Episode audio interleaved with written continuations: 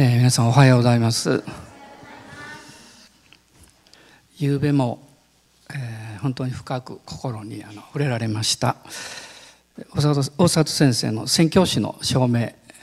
とその従っていかれた時の大歌詞を聞きながら感動しました。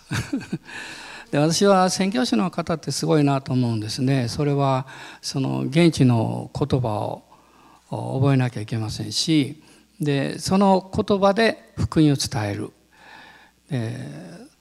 ー、というのは言葉っていうのはその文化と結びついていますし文化はその人の生き方ですからやはりその言語を用いるというのがあの一番ふさわしいんでしょうね。私たちもあのカナダとそれからタンザニアに宣教師をあの教会から派遣していますけど、まあ、タンザニアはスワヒリ語ですねで、まあ、そういう言葉をこう覚えながら同時にただ言葉をこう学習するだけではやっぱりダメなんだろうなと思いますその生活の中で意味を捉えながら言葉を覚えないとコミュニケーションができないんだと思うんですけど、まあ、そういうふうに考えますと、まあ、日本に福音を伝えてくださった多くのまあ宣教師の方々ですね本当に改めてあの感謝でいっぱいになります。まあ、日本の福音宣教っていうのはちょうど今年はですねあのあの、まあ、歴史的にはあのザビエルが1949年あ1900じゃない1549年に、ええー、まあ、来日したというか、ね、お盆の日に、え、鹿児島に上陸して、まあ、それからずっと九州えー、西岸を通ってですねそして山口に入り山口県では大リバイバルが起こるわけですね。えー、そしてまあ京都にまあ向かっていくわけですけどだから日本のこのキリスト教、まあ、それまでにあのキリスト教は伝わっていたんだというような考えもあるんですけど、まあ、一応まあ正式にというかそれはあのカトリックを通してなんですよね。でその当時のあのイエズス会というのはえーと、ちょうど、えー、宗教革、えー、あの改革が1517年からあの、まあ、ルターが中心になって始まりましたけども、まあ、それから、えーと、20年ぐらいしてからですかねあの、えー、カトリックの中の対抗宗教改革っていうのが起こりました。いわゆるあの自分たちが批判されてですね自分たちの信仰や生き方をもう一度見直そうということだったんですね。でその中からあのイエズス会のような宣教スピリットに満ちたグループが生まれたんですね。でそのおかげで日本にもこの福音が伝えられました。そしてあの19世紀に入って、まあ、プロテスタントの宣教師の方たち主に最初はアメリカですよね、まあ、来てくださったんですけどもであのプロテスタントが、まあ、日本に入ってきて、えーと、多分170年かなあのちょっと計算あのまたできる方やっておいていただきたいと思いますけども あの、まあ、そういう、えー、もう歴史が日本の中にも、まあ、あるわけですけれどもでも初期の方たちはやっぱり日本語をこう学びながらですね福音をこう伝えていかれた、まあ、すごいなと思うんですね。まあ、そういう中でこう私が後で聞くと面白い話もあるわけです。私もクリスチャンになって間もなくいくつかのことを聞きました。まあ、ある宣教師の方がねあの一生懸命日本語を使って伝道集会をしたそうですけどで皆さんイエス様をね信じましょうっていう時に皆さん罪を捨ててイエス様に従うんですよとか妻を捨ててとこう間違って言ったとかこれは有名な話なんですよね。まあ、そこにいた人はどういう どういう反応したんでしょうかね。まあ、初めての方は「え？ー、クリスチャンなのには離婚せなあかんのかね」と 思ったかも分かりませんけどあのローマ書の3章の10節にも有名な言葉がありますね。あの義人はいない一人もいないでその同じ方かどうか知りませんがその宣教師が大声で言ったそうですね「美人はいない一人もいない」って言った。これ。まあ私は50年以上前に聞いた話まだね覚えてるんですからね。あのもし今私が教会でそんなこと言ったら翌週には女性の数が圧倒的に減ると思いますけど まあでもあのそれぐらいまあ熱意を持って、えー、福音を語ってくださったあの方たちにもう改めて私も最近はこの感謝の気持ちがあのいっぱいになっています。で昨日はあのこの21章の5節の「すべてを新しくする」という、まあ、そのところからですね、まあ、この黙示録の状況というのは地上でイエス様が十字架の贖いを完成なさったそれが天においてはこうなるんですよということがあらかじめですねヨハネに主が明らかになさったそういう内容だというふうに私はあの思ってるんですけどでその中で、まあ、いくつものことあるんでしょうけど2つの大事なことのポイントを言ったんですね。一つはその新しい天新しい地におけるその姿というのはまず私たちの救いの完成その場所であると、まあ、それが新しい天であり新しい地。で救いの完成ということは同時にイエス様の十字架における永遠の贖いが完成した、まあ、そのゴールであるというふうにもこう言えるわけですね。であの今日のこの御言葉と昨日話したこととどう結びつくんだろうと考えておられると思いますが見事に結びつけますので。あのまあ期待しておいてください。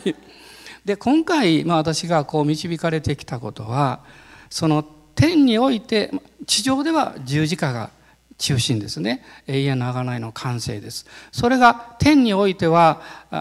ゴールとしてこういう姿で描かれているんだというそこから出発してですね今イエス様を信じて救われてから私たちもやがて、まあ、御国に行くわけですけどこの地上のプロセスにおいて、えー、完成されたものを私たちのこのまだ罪深い日々の生活の中でどう受け止めてどう体験してどう理解して歩んでいくのかというですね、まあ、そういうところを、まあ、少しでもあのお分かちできたらいいかなとあの思ってるんですね。であのもう一度こう黙示録の21章のところを、えー、開いていただきたいんですけども、まあ、そういうことでですねあの昨日のメッセージを軸にしてあと5回のメッセージをこう内容をこう展開していくという形でお話をさせていただきたいと思います。でこの黙示録の昨日読みましたところですけど21章でここを読んでいくとですね私たちがこの御国に入った時に神様は何を最初にしてくださるんだろう私はそういうことを、まあ、以前に考えたことがありました。でその時にここを読んでいてすごいなと思ったことがあるんですね。それは21章の4節だったんです。神は彼らの目から涙をことごとく拭い取ってくださる。私たちが主の御前にやがて天の御国でお会いした時に私の愛する主は私たち一人一人の涙を拭い取ってくださる。まあ、涙っていうのはこの地上における私たちの人生そのものではないかなと思います。あのおそらく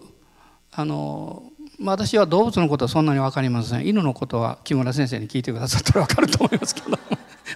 よく知りませんけどもちろん動物も泣くんでしょうかね涙を流すんでしょうけどでも人間ほどですねあんなに号泣してボロボロ涙を流す存在はないと思うんですね。そしてあの普通、えーと、動物であればあの、えーまあ、考えないというかそういう領域においても人は涙を流すわけですね。他の人の悲しみを聞いたりそういう経験というものを見た時に自分とは直接結びつかないんだけど涙が出てきますしあるいは感動的な話を聞きますとやっぱり涙が出てくるんですよね。ですからあのこの地上の人生のこの歩みというものを、まあ、一つの目に見えるもので集約するとすればそれは涙ということの中に表されるのかもしれないかなと私は思ってるんですね。でそして現実に聖書を見ていくと、まあ、そういう言葉というのがあの何箇所かですね、まあ、出てくるわけなんですね。で私たちのこのえ人生というのは目に見えている人生と目に見えていない人生があります。で普通はこう目に見えてる人生の方をあの中心にこう判断してしまう。それがいわゆる自分の知っている人生ですね。他の人を見た場合。あるいは自分に対してもやはりあの外側に現れている状況イコール自分の人生ではないかというふうに思い込んでしまったり考えてしまう。そういう弱さっていうのがあります。ね、例えば、えー、たまたま、えー、私夫婦はすごく仲いいんですよ言っときますけどね。いや本当なんですよ。でもあの夫婦であるからね、いつも別にベタベタしてるわけじゃないですからねあの時にはちょっと冷たい雰囲気がちらっと流れたりですね するわけですよ。でもしたまたまそういう時に誰かがですね私の家族はみんな分かってるから何も誤解しませんけれどもあの他の教会の兄弟姉妹がたまたま出会った時に先生たちは見えないあの私の知らないところでは結構冷たい仲なのかねみたいなですねまあ思うかもしれませんねそれは外側のその時のあの状況とか雰囲気でこう判断してしまう。まあ、これはまだ小さいことなんです。一番一番の不幸はですねあなたの身に起こっていることをあなたの人生だというふうに考え込んでしまうことなんです。そうするとその人の人生っていうのはやっぱり不幸になりますよね。でも私はイエス様を信じてよく分かることは自分の人生だけを考えてもあの目に見えていない、まあ、隠れている悪い意味ではないんですけど目に表されていない人生があるそしてそれは本当は目に表されてる人生よりも大きくって豊かで力強くってそちらの方が主体性を持てば目に見える人生がたとえ悪い状況になってもそれによって被害者にはならないということを経験できるんですね。でも目に見えていない内側の人生が力がないといわゆる、えー、豊かさっていうのがないと目に見える外側の問題によって圧倒されてそして自分の人生はそういうものなんだとこう思い込んでしまうわけです。そういう結論を出してしまうんです。そうするとそれにふさわしい悪い言葉を出してしまったりこうイライラしたりですね、まあ、そういうことがこの起こってくるんだと思うんですね。でもこの目に見えていないこの人生の中に私たちは、まあ、今こう現在に生きてるんですけどやっぱり過去がありそして将来があるわけです。でも自分の人生のこの築き上げてる大半はやっぱり過去なんですよね。ある意味でその上に今日があるわけですから。でその過去というのを考えた時に、え、人間はですねその過去の自分の人生や歴史というものをこの記憶の中に蓄えてるわけですよね。まあ、物はね古いものがあってもそれはいつか朽ち果てていったりあるいは分からなくなったりしますけどで人間はですねまあこれは私のあの勝手な判断ですけどあの2つの大きな記憶を持っているというふうにいつも考えています。一つはあの心の中に持っている記憶なんですね。まあ、あの過去にこういうことがあったこういう人と出会った、まあ、こういう楽しいこともあったし辛いこともあったというこれはまあある意味で自分が知っている内面の人生だと思います。でそれはある意味で担っているというか引きずっているというか ある意味では大切にしているものもあるんですけど自分ではどうしようもできない領域であることは事実なんです。でも私はまずこのことを話す時に知っていただきたいことはイエス様を信じた時からあなたの人生の過去はもうあなたのものではないんです。神様のものなんです。だから第二コリント5章の17節の中に誰でも、ね、キリストにあるなら、ね、誰でもですよ例外なしですキリストにあるならその人は新しく作られたものですと書かれています。古いものは過ぎ去った身を全てが新しくなったって。古いもの過ぎ去ってどこ行ったんでしょうか。今までは自分が持っていたんですよ、ね、自分の人生だから。でもイエス様を信じた時からその私の過去古いものはイエス様を通して神様の御手にもう委ねられたんですよ。だからイエス様を信じたその瞬間からあなた過去の記憶をもちろん持っていますけど過去の出来事を今のあなたの人生の価値観を決める考えるために引きずり出してはいけないんです。私はイエス様を信じて神様の前に大きな立場の変化があったんです。罪人から生徒にされたということです。ね、もちろん生徒にされた私たちもまだ罪人ではあるんですけど神の御前にはイエス様の知識によって生徒にされてるわけです。そしてもう一つはですね神から離れた滅びに向かっていくものであったのに神の子とされた。これはすごいと思いますね。そういう立場をこのイエス様を信じた時に受けたわけです。でその時に私たちはあのイエス様の十字架のこの完成の中でですね自分に関わってきた自分の過去における何、えー、というか人生の全ての部分を清めていただいてまた新しくしていただいてそして自分の人生が100%新創造されたんだというですねまあ、そういう世界の中に入れられるわけです。でも現実にはクリスチャン生活の中でも過去の記憶っていうのはいくらでも戻ってきますよね。その中で悩んだりあるいはどうしようかなと思ったり、え見たくないなと思ったりすることがあるんでしょうね。で私たちが天に行った時にはそれがもう涙を拭い取ってくださるということでそれが全部取り除かれていくわけですよ。であの御言葉をあと2箇所をちょっと読みますけれども「えー、黙示録」の7章の9節からなんですがちょっと長いので、えー、飛び飛びに読んだ方がいいかもしれませんが「えー、黙示録」の7章です。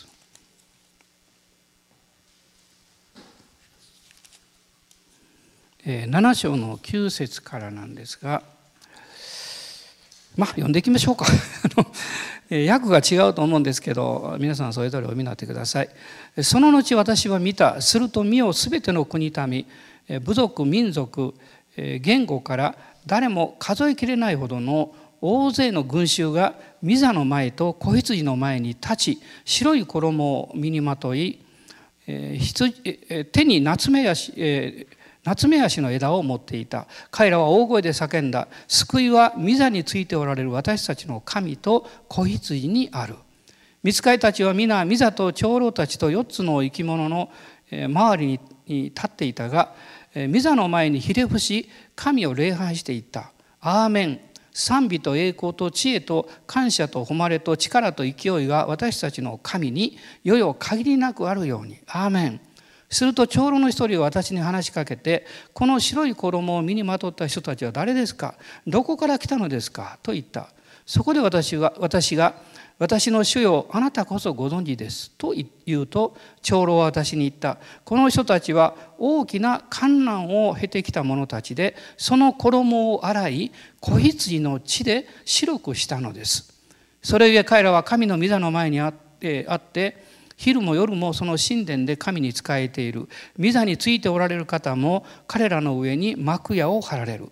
彼らはもはや飢えることも乾くこともなく太陽もどんな、えーえー、炎熱も彼らを襲うことはない。御座の中央におられる子羊が彼らを牧し命の水の泉に導かれる。そしてこの後ですね。また神は彼らの目から涙をことごとく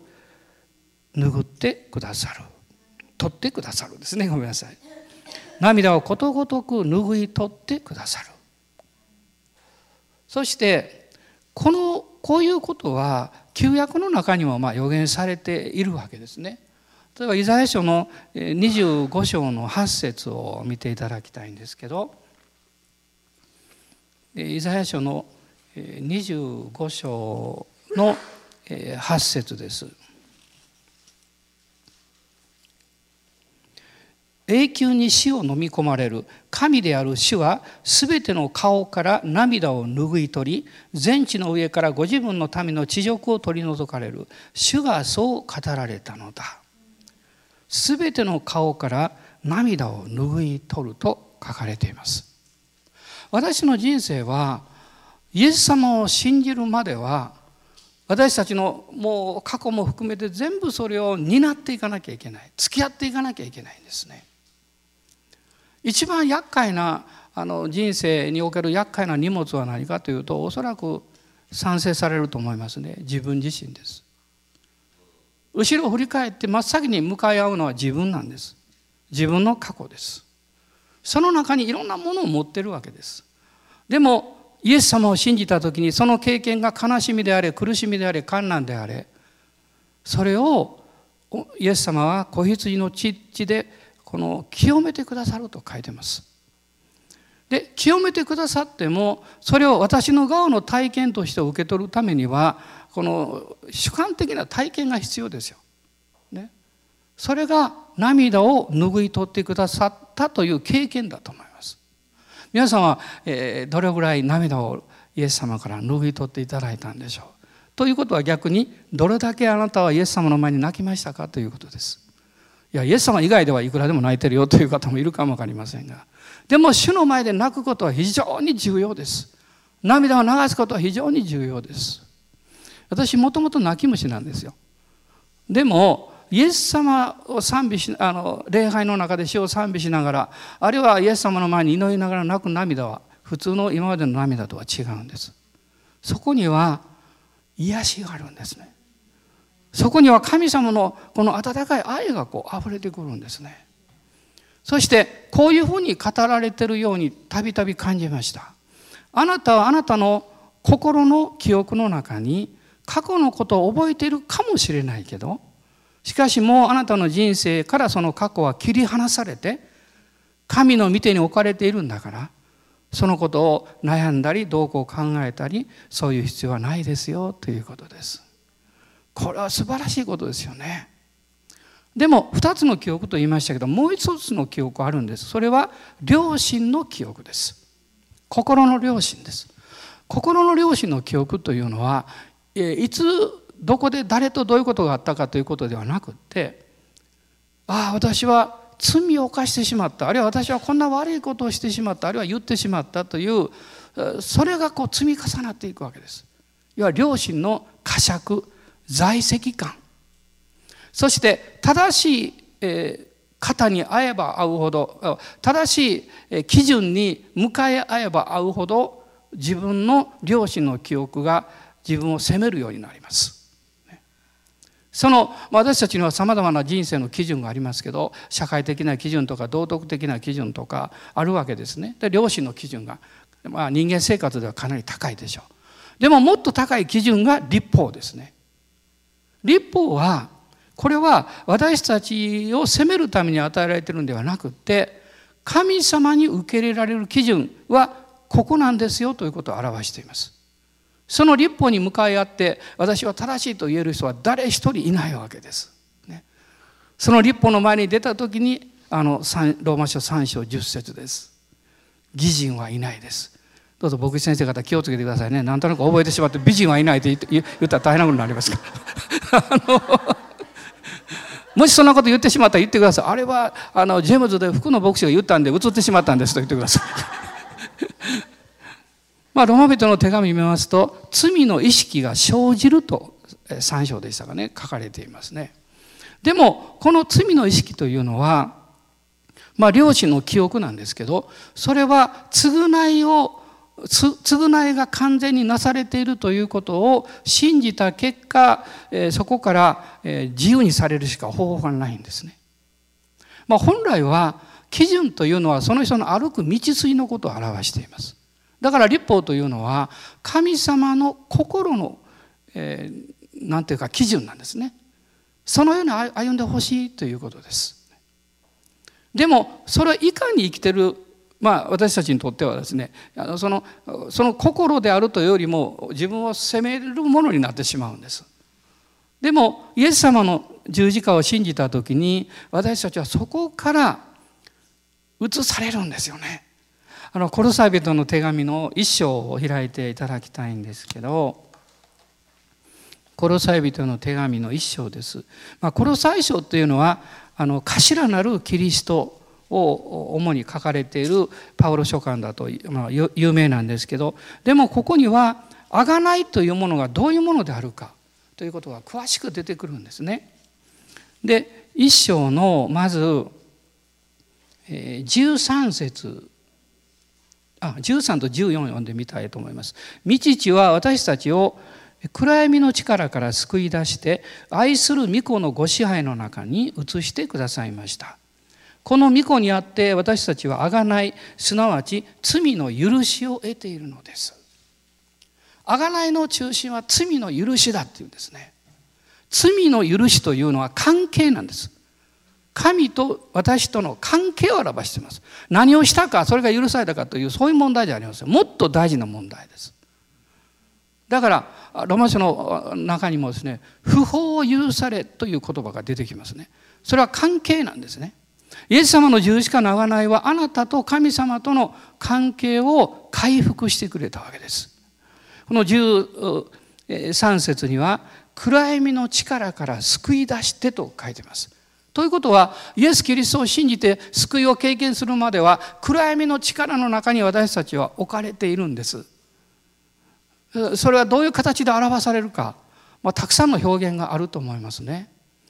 例えば物事を普通の生活においても、えー、よく考えることが難しい。すぐに消極的にマイナス的に考えてしまうという傾向を持っています。人間は。これ罪の傾向ですね。つまり暗闇の力というのはあなたを暗闇の心も生活も、まあ、闇そういう生活の中にコントロールしようとします。いいことがあってもそんなもの長く続かないよと言います。親切の人に出会ってもそれはたまたまそうだからねとこう言われます。ね、そしてあそうだね結局は人生なんてのは良くならないもんだなと考えてしまいます。そして何よりも暗闇の力はあなたが神様に愛されているということを信じるところからあなたを遠のけてしまいます。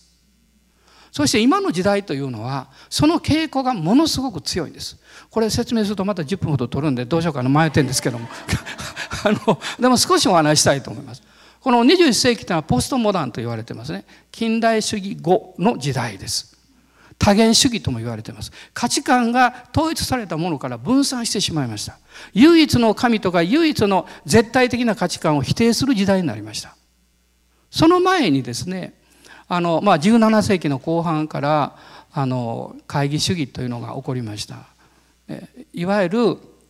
あの、ええー、この啓蒙主義ごめんなさい。啓蒙主義ですね。啓蒙主義が起こりましてその中に、まあ、会議主義の考え方も入ってるんですけど啓蒙主義っていうのは理性中心の考え方です。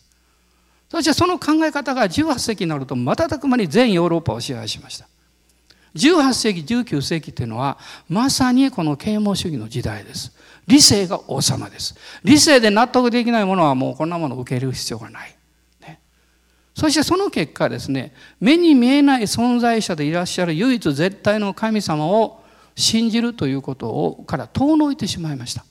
まあ神がいても私には関係ないだろうって。あるいは神は人間の理性が作り上げていったものだとかいろんなことをこう言うわけですよ。しかしこの20世紀というのはですね、まあ、ある一つの学者の見方だと思いますけどあの宗教復興の時代と言われています。実は20世紀にイスラムも仏教もヒンドゥーもですねものすごく力強くあの増え広がったんです。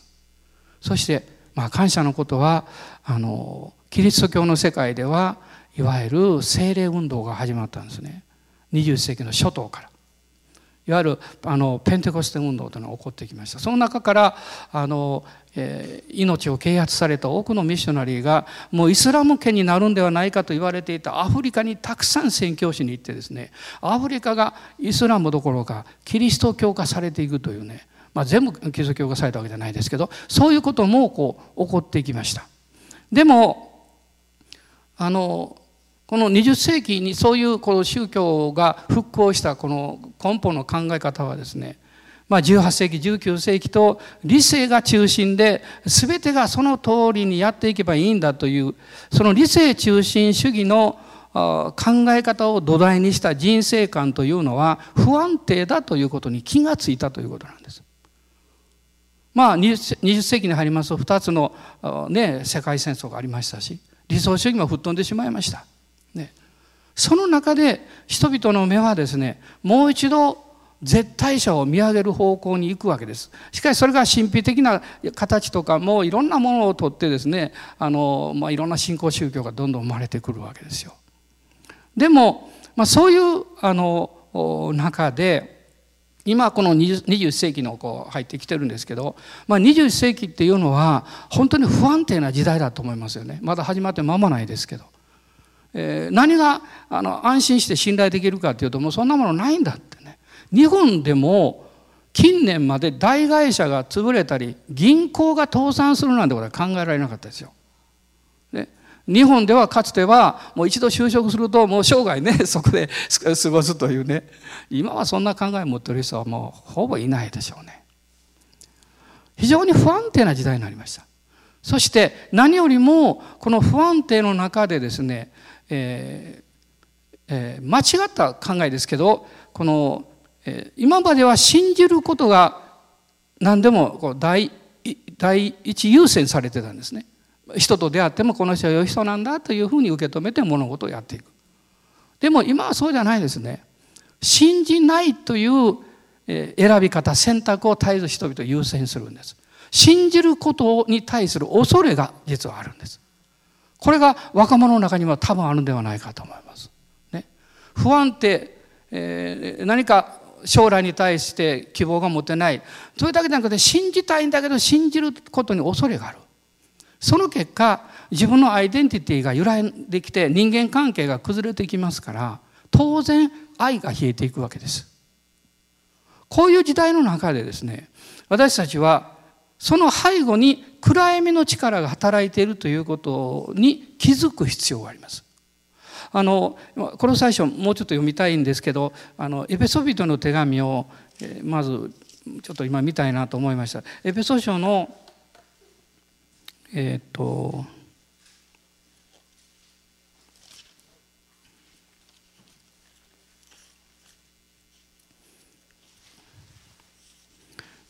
2章ですねエペソ書の2章の1節から3節です。さてあなた方は自分の背きと罪の中に死んでいたものでありかつてはそれらの罪の中にあってこの世の流れに従い空中の権威を持つ支配者すなわち不従順の子らの中に今も働いている霊に従って歩んでいました。私たちも皆不従順の子らの中にあってかつては自分の肉の欲のままに生き肉と心の望むことを行い他の人たちと同じように生まれながら見怒りを受けるべき子らでした。しかし憐れみ豊かな神はとこう続いていくんですけどこの1節から3節まで見ますと、えー、この世界はですね空中の権威を持っている支配者そして不従順のこの霊が力強く働いている世界であるということが書かれています。ですからいろんな物事出来事のその背後にですねこの霊的な存在とそして、えー、力が働いているんだということです。その目に見えない霊的な領域に対して対抗できる方法は御言葉と祈りしかないですよ。まあ、昨べねあのえっと、大沢先生が「祈り祈り祈り祈り」って私が一番あんまり見たくない言葉がありそう まあ見たくないっていう意味はね自分でよく分かってるんですよ。それはサタンはね私が祈り出すのを怖がってるんですよ。私がって、まあ、別にその特別してるわけじゃないですよ。あなたに対してもそうなんです。だから祈りを嫌いにしようとしてるんですよ。わかります？言ってること。で私はまだ未熟だからね祈り大好きまでいかないんです。祈り大切祈りの重要さはよく分かってるんですけどできたら誰か代わりに祈ってみたいなする そういうちょっと弱いところがあってこれはもう正直に言ってるんですよ。でも祈りの重要さはよく知ってます。これ以外に最強の武具はないと思いますね。ある時ねあの家庭問題を持ってる夫人がねまあ、私はもう開拓伝道始まったんですけど母教会の方でしたけどあの電話が来まして、えある問題があってね私も何度もお話してきたんです今までね。で彼女がねある時も電話かけて泣きながら言うんです「先生私はねもう何年も何年も祈ってきたのに一向に良くならない」って。祈ってて意味があるんですかって言ったんですよ。一瞬どう答えようかなと思ったんです。でその時ちょっと祈ったの心の中で「師匠どう答えたらいいでしょうか」ってすぐに言葉が出てきました。こう言ったんです「姉妹ね祈ること以外に何があるの?」って言いましただって他にあるんだったら全部やってるでしょうってやってきてうまくいかなかったんだから 祈るしかないじゃないの？って言ったら。彼女も落ち着いて「あそうですね」で電話で祈りました泣いてましたね彼女がね。でもそれから何年後かは私覚えてませんけどその家庭に奇跡が起こりました。ご主人が救われ、まあ、お嬢さんも洗礼を受けて、ね。まあ、私たちはあのすぐに答えが出ないと祈っててもあんま意味がないんじゃないかとか考えます。そうじゃないですよね。ですから家庭問題夫婦問題あのいろんな社会の問題もそうですけどその背後にある不従順の霊がこの世の力として働いていることをに何、えー、というか騙されないでください。そういう存在を否定したりあのそのそういうことはないんだと考えないようにしてください。あるんですよ。だから問題に対してすぐ応答なんかしたらダメです。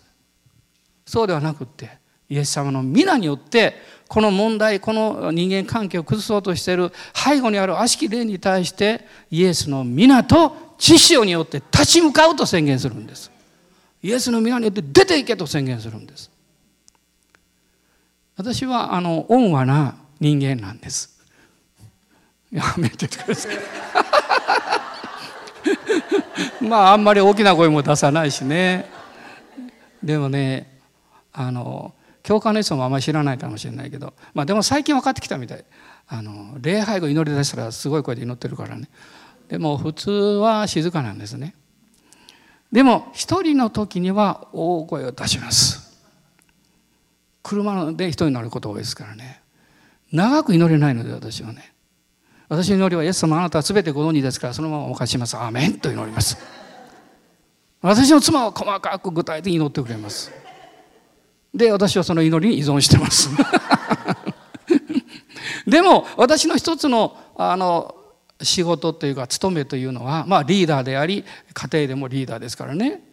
私は権威を持ってこの不従順の例に立ち向かうことだと思っています。多くはできないけどイエスの皆によって悪しき力を出ていけと権威を持って宣言します。そしてあのこのエペソ書の2章の3節見ますとですねこの不従順の霊が私たちの肉の部分を混乱させてですねより悪い状況に私たちを引っ張っていくんだというふうに書いてます。これが暗闇の力の中に生きる道なんですよね。でもイエス様を信じた時にあなたは騙されちゃいけないんです。あの今今悪霊が働いてくる最も、うん、彼がやる手はですね日本もアメリカもそうじゃないかなと思いますけど欺きの霊です。アフリカとか行くとねダイレクトですよ応答が。ものすごく。もうすぐ悪霊が出てきますよ。現れますよ。でも日本にいるとそういうのそういうの見えないんです賢いんですよ。でも真理を偽るんです。その偽られた真理の第一は目に見えることや聞こえてきた言葉でその通り受け取ってしまうということです。騙されちゃいけないですよね。その背後のものがあるんですよ。それが実はイエス様を信じた時にこの御子の支配に移されたとこロサイは戻りますが一章の中にあの書かれていましたですね。で御子の支配というのはそれは許された人生。それだけではなくって父なる神によって豊かにされた人生。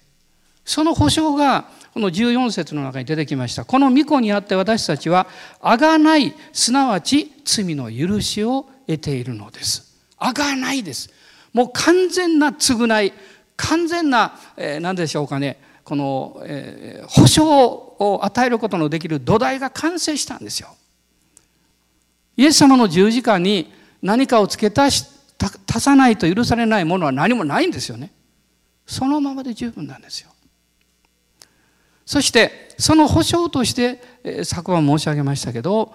え、聖霊様は私たちの中にま内住してくださるわけですね。そうするとですねそこから神様は何をなさろうとしてるかというと昨日も少し言った一言覚えてる方いると思います。神の国はあなたのただ中にあります。そしてあなたのこれからの大切な使命はあなたが神の国の中に入って生きること。で神の国はあなたの中にあるんだけどあなたの生活全てが今度は神の国の中を通って歩いていくことですよね。それじゃあそれが具体的にどういうふうになされていくのかというのがこのテーマなんです。結びつきました？ね、この地上で、えまあ時間も来ましたけどそのあのこの神の国のまだあります？15もあります。大丈夫です。あの神の国の中を歩くどう歩くんですかって言われたら私の愛にとどまりなさい、ね、主の愛の中に生活しなさいこれが実は神の国を生きることなんです。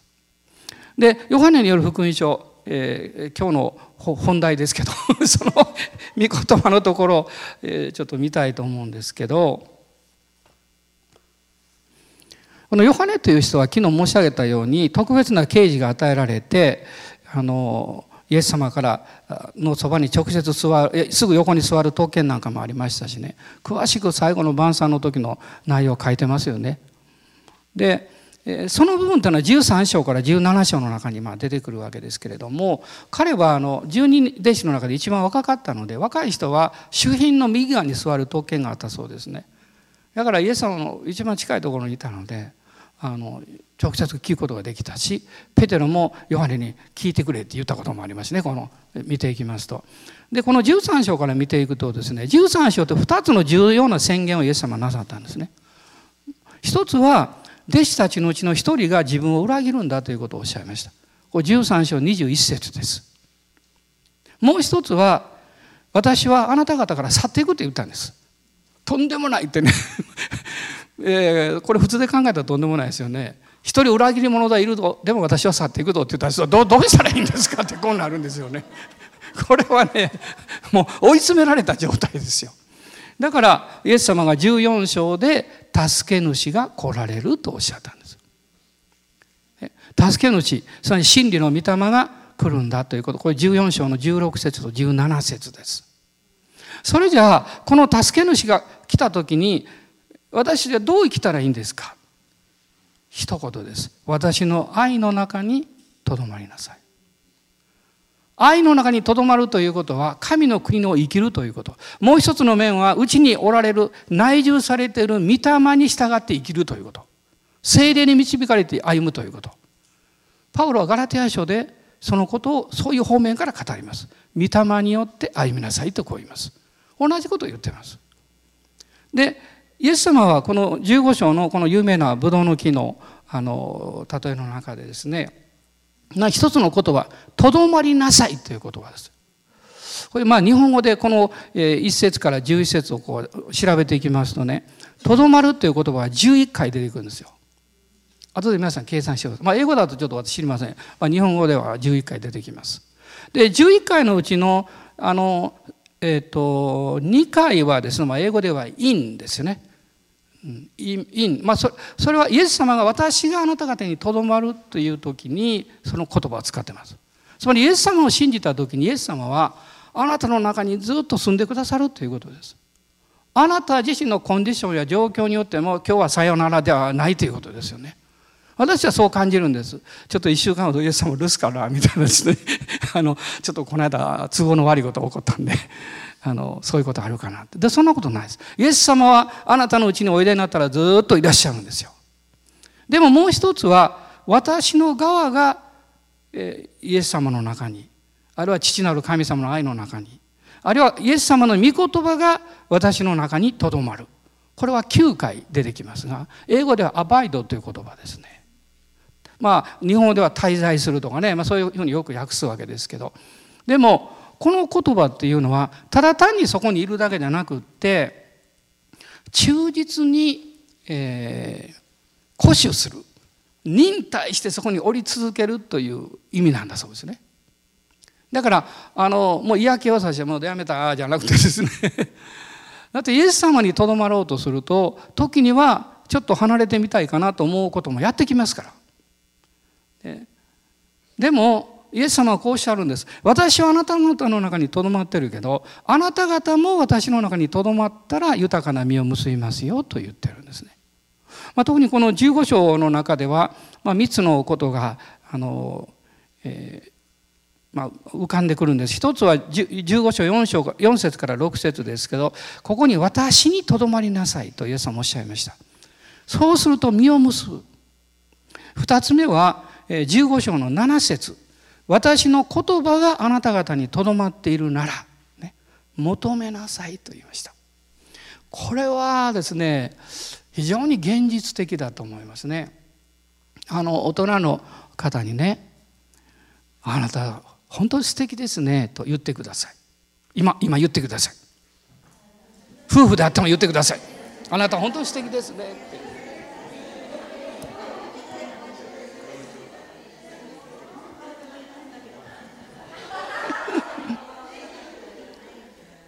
そういうふうに言われるとねあのほんのわずかであっても幸せ感が続きますよね。あよかったな、ね、よかったなって。あの実は私の教会は礼拝で数年ぐらい前2年ぐらいもなるかな。この言葉を私が礼拝メッセージの前、えー、そのちょっと前ですね。だから終わったぐらいから大体言います。初めみんな照れくさそうな顔してました。でもみんなニコニコしてるんですよ、あのね嬉しい時は騒がしくなるんです。悲しい時は怖い時は静かになるんです。皆さんこの原則非常に大事ですよ。だから私はあの意図的ではなくってもう嬉しいので賑やかになったりうるさくなるのが大好きです。もし礼拝が終わってシーンとしてるとちょっと私なんか間違ったこと言ったんじゃないかなって。ちょっと心配します。でも神様の愛に触れられたら人はもう嬉しいから黙ってられないんですよ。あの挨拶をしたりあるいは何か語りかけたりなんかニコニコしたりですね。ああのキャンデーいりませんって言ってこうあげたりね。なんか大阪のおばちゃんっていうのはキャンディーを持ってるというなんかあるらしいですね。私の近くにもそういう方いますけど。その人にキャンディー頼んだら必ず持ってるという人がいます。でも素晴らしいじゃないですか。与えるものが何かあるということは幸せですよ、ね、与えたいので持ってるんですそういう人は。自分が食べるために持ってるんじゃないんですよ。与えたいんですよ。実はあなたがイエス様を信じた時に神様はたくさんの恵みをあなたにくださってあなたの人生を受けるまず受ける受けなきゃいけませんよね。自分が満たされなかったら与えることできないので、ね、たくさん受けて溢れて与えるようになるんです。その秘訣がここにあるんです。私の言葉があなた方にとどまっているなら。皆さんもう一度注意してください。さっき言ったでしょ。あなた素敵ですねって言ってくださいって言葉です。イエス様の言葉に沿った表現を私の毎日の生活でするということです。つまりそれは他の人を尊敬する、愛する、そして、え、その人に対して何というかあの良い受け取り方をする。そういうその言葉というのは人は朝起きて聞いた言葉の中で生きるので嫌なこと言われたらもう一日中その言葉の中に入ってしまうんですよ。でも人間の最高の言葉よりも御言葉の方が力があるんです。だからイエス様おっしゃったんです。私の言葉があなた方にとどまっていたらって。そうするとあどうしようかっていう問題が起こってきてもその後ですねすぐに「あでもイエス様はあなたは必ずあの導いてくださいますから」ねクリスチャンの凄さを私は最近もう50年以上過ぎてねやっと分かるようになってきたんですね。その凄さの一つはね問題があっても解決しないままでも癒されるということです、ね、そうするとね問題が解決するかどうかが大事でなくなるんですよ。世の中は問題があるともう解決しようとして一生懸命やるんです、まあ、いい面もあるんですよもちろんね。でもいくらやったってキリがないことだってあるんですよ。ね。また解決するまで喜びがなかったとしたら人生の大半は暗闇です。そうでしょ？解決したら次また何かやってくるから。でも私たちはね問題があって解決しなくってもその問題によって傷つけられない。問題によって、ね、自分自身が被害者にならない。癒されるんですよ。そうそう不思議なこと起こるんです。クリスチャンだけです。悩みながら喜んでいる人がいるということです。ね。なんかすごいこうあの大変な状況があるのに不思議に平安な顔してるということです。作ってるんじゃなくてですね。これがクリスチャン生活ですね。この鍵は御言葉がとどまっているとなぜかというと御言葉が、えー、私たちが来る時に、えー、神様の臨在が来ます。なぜかというとですね御言葉っていうのは2つの大事なものを持ってるんです。あごめんなさい。御言葉っていうか言葉。言葉っていうのはね一つはメッセージです。言葉はメッセージを持っています。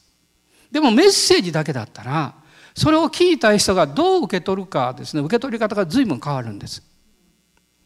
でも言葉にはもう一つのものは人格が入ってるんです。それを語った相手の人格が入ってるんです。だから私たちがあの、えーと、何かを聞いてもですねそのメッセージを受け取った時にそのメッセージをどう判断して受け取るかは誰が語ってるかを考えて受け取るんですだから語ってる方が素晴らしい方であればあるいは信頼できる人であればあるいは自分のことのまあよく思ってくれてる人なんだということが分かれば厳しいこと言われたって腹立ったりすること絶対ないですよね。いやむしろ私が気が付いていないことを教えてくれてるんだろうなって分かるわけですよね。神様の言葉にはですから「私はあなたを愛している」というメッセージがあるんですいつもこのメッセージに集約されるんですあなたが主の御心や導きをね、求めれば求めるほど分かってきます。私はある時期までちょっと不安だったんです。あの求めていって、あのそれこそね、どっか行け言われたら行けるかなって。私がもしね、タイに行けって言っても行きますよ。でも宣教師になれって言われたらお断りしますって。そういう証明がないから。ね、行くのは行きます、それはね。でも、そういうふうに考えた時に分かったことは、いや、神様が主の御心を私が求めた時の行き着くところはいつも一つなんだって分かったんです。その時から不安がなくなったんです。それは神がいつも最後におっしゃりたいことは私はあなたを愛してるって。そのことだけなんですよ。絶対あなたを傷つけないあなたを癒しそしてあなたを持ち運びあなたの将来を祝福する。だから黙示録は祝福で終わってるんですよ。完成なんです。救いの完成なんですね。そしてイエス様のこの愛の中にとどまるということは、えもう一つは15章の9節から11節にあるんですけど喜びで満ち溢れるようになるって書いてあるんです。これが神の国を生きることなんですね。あの神様の愛はアガペの愛ですけどまあ、その中身はまあいろんなことがあると思いますけど、えー、明日またちょっと残ったところを話したいと思いますけど 今皆さんあのお立ち上がりになれる方立ち上がってですね一緒に主の前に出ていきましょう。あの主の前に祈るというよりも主を崇めたいと思います。あなたもうイエス様を信じておられるからあなたはもうすでにキリストの中にありますし神の国はあなたの中にあるのであなたが今度はイエス様の愛の中にとどまることを表現する必要があります。それは祈りと賛美によって私たちは表現することができるんです。イエス様私はあなたを信じています。あなたの中にとどまります。ねとどまっていますということをあなたが表現すればいいんですね。現実はそうなってるんですからね。アーメン感謝しますアーメンアーメン今しばらく自由に祈りましょうハレルヤイエス様感謝しますもう自分を責めるところから自由になってください私はダメだという思いからイエスの皆によって自由になるように宣言しますあなた素敵な人ですあなた神に愛されている娘息子です誰があなたを訴えるんですか？誰があなたを責めるんですか？誰があなたの足を引っ張るんですか？目に見えるところでごまかされないでください。欺かれないでください。あなたから声をかけてください。あなたは素敵ですよと声かけてください。私あなたを信頼してるんですよと声かけてください。